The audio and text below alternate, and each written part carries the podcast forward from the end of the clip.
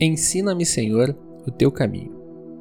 Um conhecido provérbio chinês diz que há três coisas na vida que nunca voltam: a flecha lançada, a palavra pronunciada e a oportunidade perdida. Alguém, buscando contrapor e ao mesmo tempo complementar essa afirmação, disse que a flecha lançada pode acertar algum alvo. A palavra pronunciada pode provocar nos seus ouvintes prazer, alegria ou dor e sofrimento, mas a oportunidade, uma vez perdida, não volta mais. Talvez por isso muitas pessoas comparem a oportunidade ao tempo. Ambos passam e não há nada que possamos fazer. É muito comum em discursos empresariais e comerciais a ênfase na oportunidade. Por exemplo, quando algum vendedor oferece o seu produto, geralmente apela para um negócio de oportunidade. Também é comum justificarmos a compra de algo ou o consumo de algo, apelando para a oportunidade. Aproveitar essa oportunidade geralmente nos leva a uma ação, ou seja, para aproveitarmos aquela situação favorável, precisamos dedicar muito trabalho, tempo e energia. Por isso, muitos defendem a ideia de que a oportunidade é fruto do quanto nós nos esforçamos para atingir determinado objetivo. Se é fruto do trabalho ou da sorte, nós não sabemos. O fato é que as oportunidades surgem em nossa vida e precisamos aproveitá-las. No entanto, nem sempre conseguimos. Por vezes, agarramos a chance de fazer algo único e ímpar em nossa vida, mas o mundo e as suas distrações não nos permitem aproveitarmos aquela chance de forma plena ou completa. Por vezes, não aproveitamos ótimas oportunidades porque estamos distraídos ou ocupados com várias coisas não tão importantes.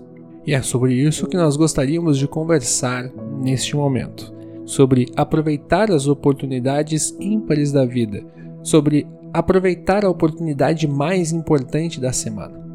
E já que o objetivo é falar sobre aproveitar oportunidades ímpares em nossa vida, o exemplo de Maria, irmã de Marta, é uma forma interessante de começarmos a nossa reflexão. Lucas narra no capítulo 10, em quatro versículos, 38 a 42, a visita de Jesus a Maria e Marta.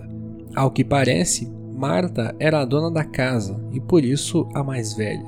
O texto diz que Marta, anfitriã, agitava-se de um lado para o outro, ocupada com muitos serviços, enquanto Maria estava sentada aos pés de Jesus. Essa atitude de Maria, sentar-se aos pés de alguém, é um gesto de humildade, um gesto de um verdadeiro discípulo. Por isso que, ao estar sentada aos pés de Jesus, Maria não estava se humilhando ou se diminuindo, pelo contrário, estava no lugar mais elevado que alguém poderia estar aos pés do Salvador, aprendendo sobre a Escritura com aquele de quem a Escritura fala.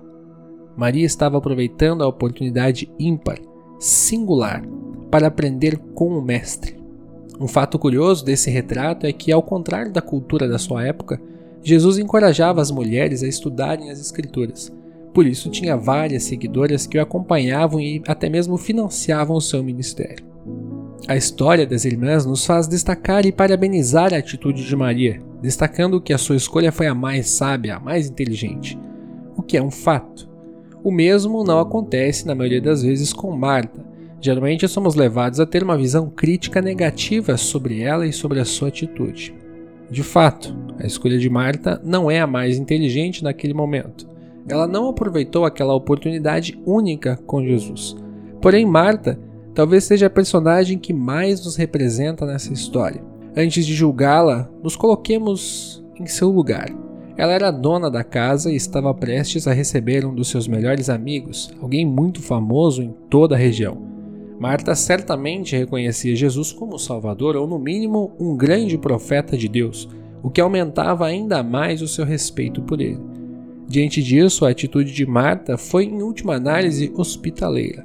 Marta queria receber e acomodar da melhor forma possível aquela visita tão importante e significativa em sua vida. Em nenhum momento o texto diz que Marta desprezava Jesus. Ela queria recebê-lo bem.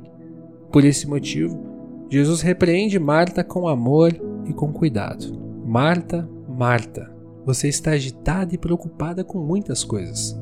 Talvez, em diferentes momentos, possamos substituir o nome de Marta pelo nosso nome.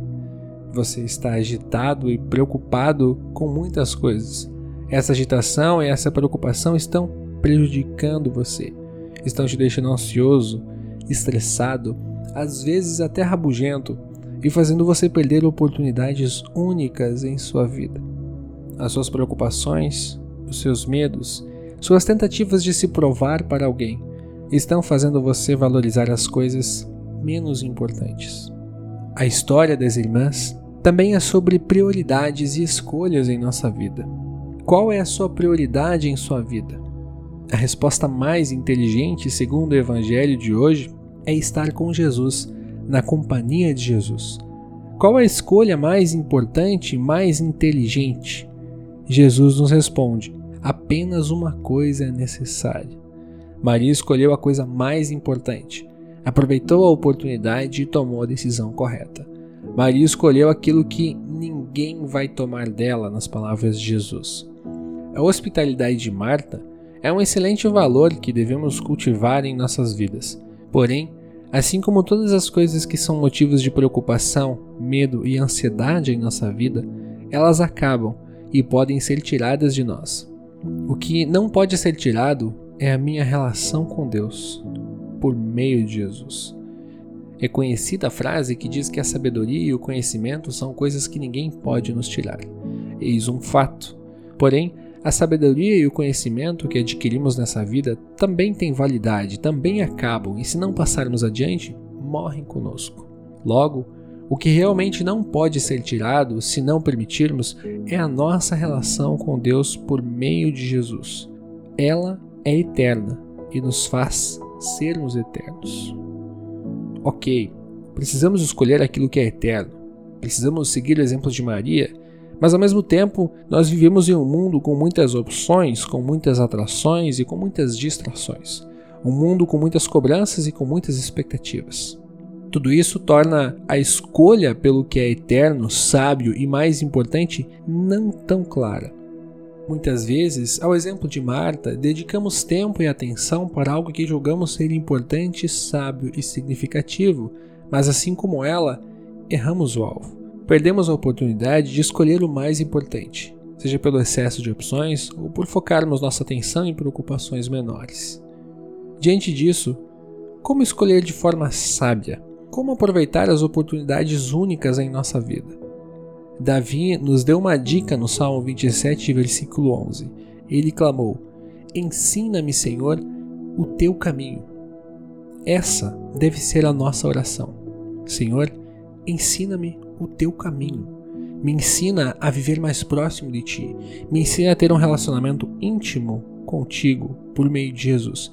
Me ensina a olhar para as coisas mais importantes da vida. Não deixe que as preocupações, os medos, a ansiedade, o estresse tirem o foco do que realmente importa. Senhor, ensina-me o teu caminho. O caminho é Jesus. O Jesus que eu encontro na palavra e nos sacramentos. Deus Espírito Santo nos ensina e nos move por meio da fé até Ele, até a Sua presença. Por isso não devo perder as oportunidades únicas de estar na casa de Deus, confessar os meus pecados e, em arrependimento, ouvir que todos eles foram perdoados. Não devo perder a oportunidade de receber Jesus no pão e no vinho da Santa Ceia.